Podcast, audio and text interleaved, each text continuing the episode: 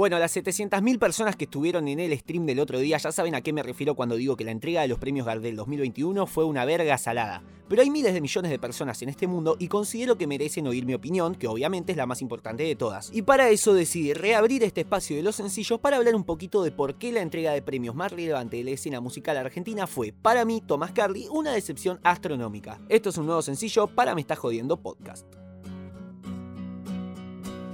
Antes que nada, cabe aclarar que esto es más una reflexión que un análisis profundo con datos estadísticos y cosas, así que no esperen que meta una cita de un paper de Harvard, pues no lo van a encontrar. Como dije al principio, desde el podcast decidimos transmitir el pasado viernes 23 de julio los premios Gardel 2021 en vivo, un galardón que se entrega hace ya más de 20 años a lo mejor de la música argentina. De esta forma, pudimos usar la ocasión del viernes para la generación de un espacio de conversación entre melómanos y melómanas que nos congregamos a celebrar lo mejor de la disciplina artística que amamos. Sin embargo, considero que hubo una serie de elementos que se constituyeron más como una serie de obstáculos a sortear para poder llevarse de la ceremonia una experiencia cuanto menos afable. Y para que esto no parezca un hateo innecesario manifestado por un pibe que rezonga porque no ganaron sus artistas favoritos, lo cual en el fondo lo es, voy a arrancar comentando las cosas buenas que tuvieron los premios. Ante todo, valoro el fácil acceso que otorgaron al evento. Si bien publicitaron que se podía ver solo por un canal específico del cable pago o si no directamente por radio, gran sorpresa me llevé cuando descubrí que lo transmitían también en directo por YouTube, plataforma de acceso tan sencillo como gratuito. Y por supuesto que también destaco el material musical producido. No es la primera vez que cruzan artistas de dos generaciones distintas ni será la última vez que lo hagan pero sería injusto no destacar las superproducciones que hicieron para combinar el diverso pero explosivo talento de artistas como Patricia Sosa con María Becerra este año o Casu con Marilina Bertoldi el anterior. Producciones que, destaco nuevamente, son de acceso gratuito para un público que tal vez en su puta vida se pudo pagar una entrada para un show. Y ni hablar de los recortes musicales en sí que se desprenden de esta entrega y que luego vamos a escuchar una y otra vez. Bueno, habiendo saciado mi nobleza, vamos ahora sí con los problemas. Arranco por lo más tranqui como para ir calentando los motores. Te dije que los recortes musicales, en su mayoría, fueron geniales. Sí, pero por lo demás, qué plomo que fue la ceremonia. Muy pero muy poco dinamismo, fue aburridísima. Y esto lo digo principalmente por dos motivos. Primero, porque ya la conducción flaqueaba. Todo parecía absurdamente guionado. No hubo un solo huequito para la improvisación o para que los conductores aportaran un poquito de su carisma. No te digo que los mandes a la guerra sin consigna y que hagan lo que quieran porque por ahí a Motorola no le gusta la actuación y retira su sponsoreo. Pero por lo menos busquen la manera de que la conducción de la entrega de premios se sienta un poco más auténtica. Aprovechando que no están en vivo,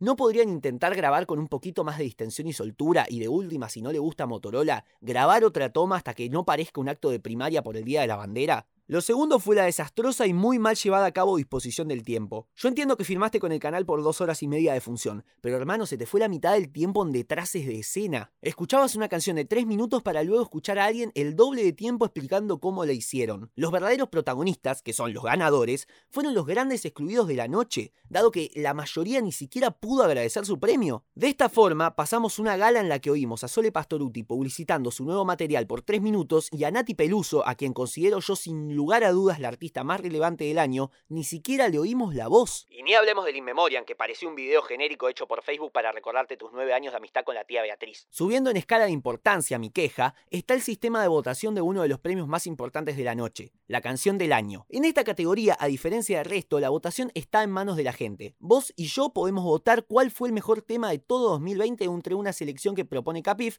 organismo encargado de la ceremonia. El problema es el sistema. Escuchate esta. La página oficial de los premios Gardel en Facebook sube 10 publicaciones, cada una de ellas con la portada de una de las 10 canciones nominadas y propone que la canción con más me gusta de esas publicaciones sea declarada canción del año.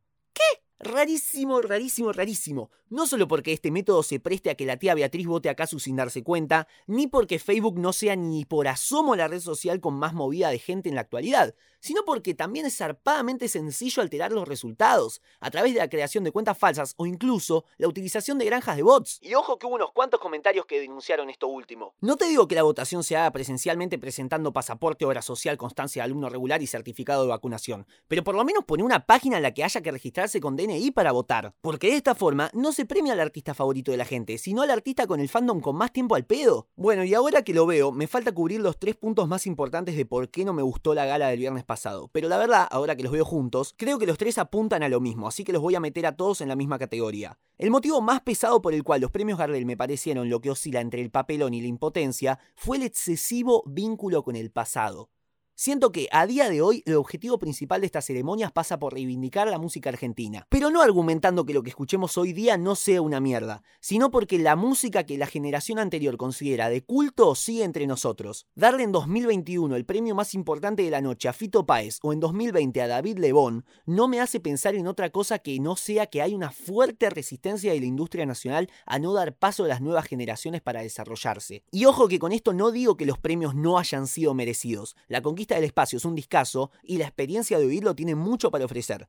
Pero si hablamos de representatividad, de trascendencia, de popularidad, siento que Fito no rankea ni en el top 10 de los álbumes más relevantes o recordables del año de la pandemia. Le duela a quien le duela, vos en un futuro le preguntas a alguien por la música en 2020 y te van a hablar de Nati Peluso, de Nicky Nicole, de Kazu, pero no de Fito. Vos por ahí me dirás, y bueno, pero ¿qué querés? Si la generación de hoy solo escucha trap, reggaetón, cumbia. Bueno, lo que vos quieras, pero esa fue la decisión de la gente. No podés pasarte por el orto la trascendencia de un artista solo porque vos no podés soltar el pasado y entender que no sos más melómano que los demás solo porque te sepas de memoria la discografía de Spinetta. Y ojo que con esto no busco posicionarme fanáticamente del lado de la, entre comillas, música de hoy. De hecho, escribí este guion mientras escuchaba Bocanada de Cerati. A mí me encanta Charlie, me encanta Cerú, me encantan los piojos, pero me da mucha paja que año tras año el homenaje al pasado se lleve siempre el papel protagónico. Otra cosa, ¿por qué esa necesidad de legitimar artistas de hoy solo por medio de anexarlos con ritmos vinculados nuevamente al pasado? ¿Vieron lo que elogiaba al principio de meter crossovers entre artistas que nada que ver y que decía que eso era genial?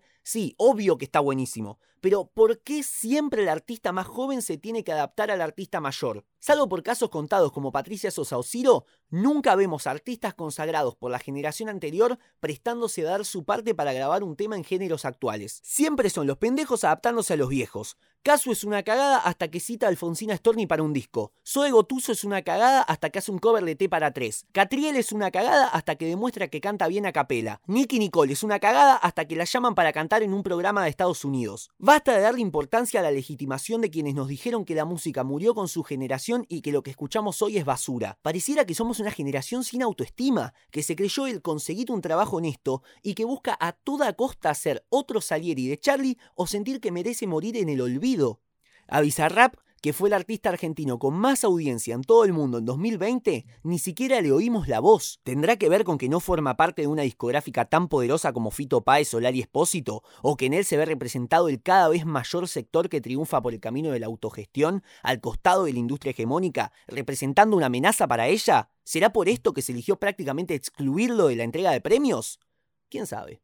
Bueno, hasta acá llegó mi improvisadísimo descargo para con los premios Gardel y mi deseo de que pronto el reconocimiento comience a llegar a quien deba y no a quien convenga. No te olvides de buscarnos en Instagram como Me Está Jodiendo Podcast todo junto y a mí como Tommy Carly, Tommy con Y, Carly con Y latina. Nos vemos la próxima para más Me Está Jodiendo Podcast. ¡Chao!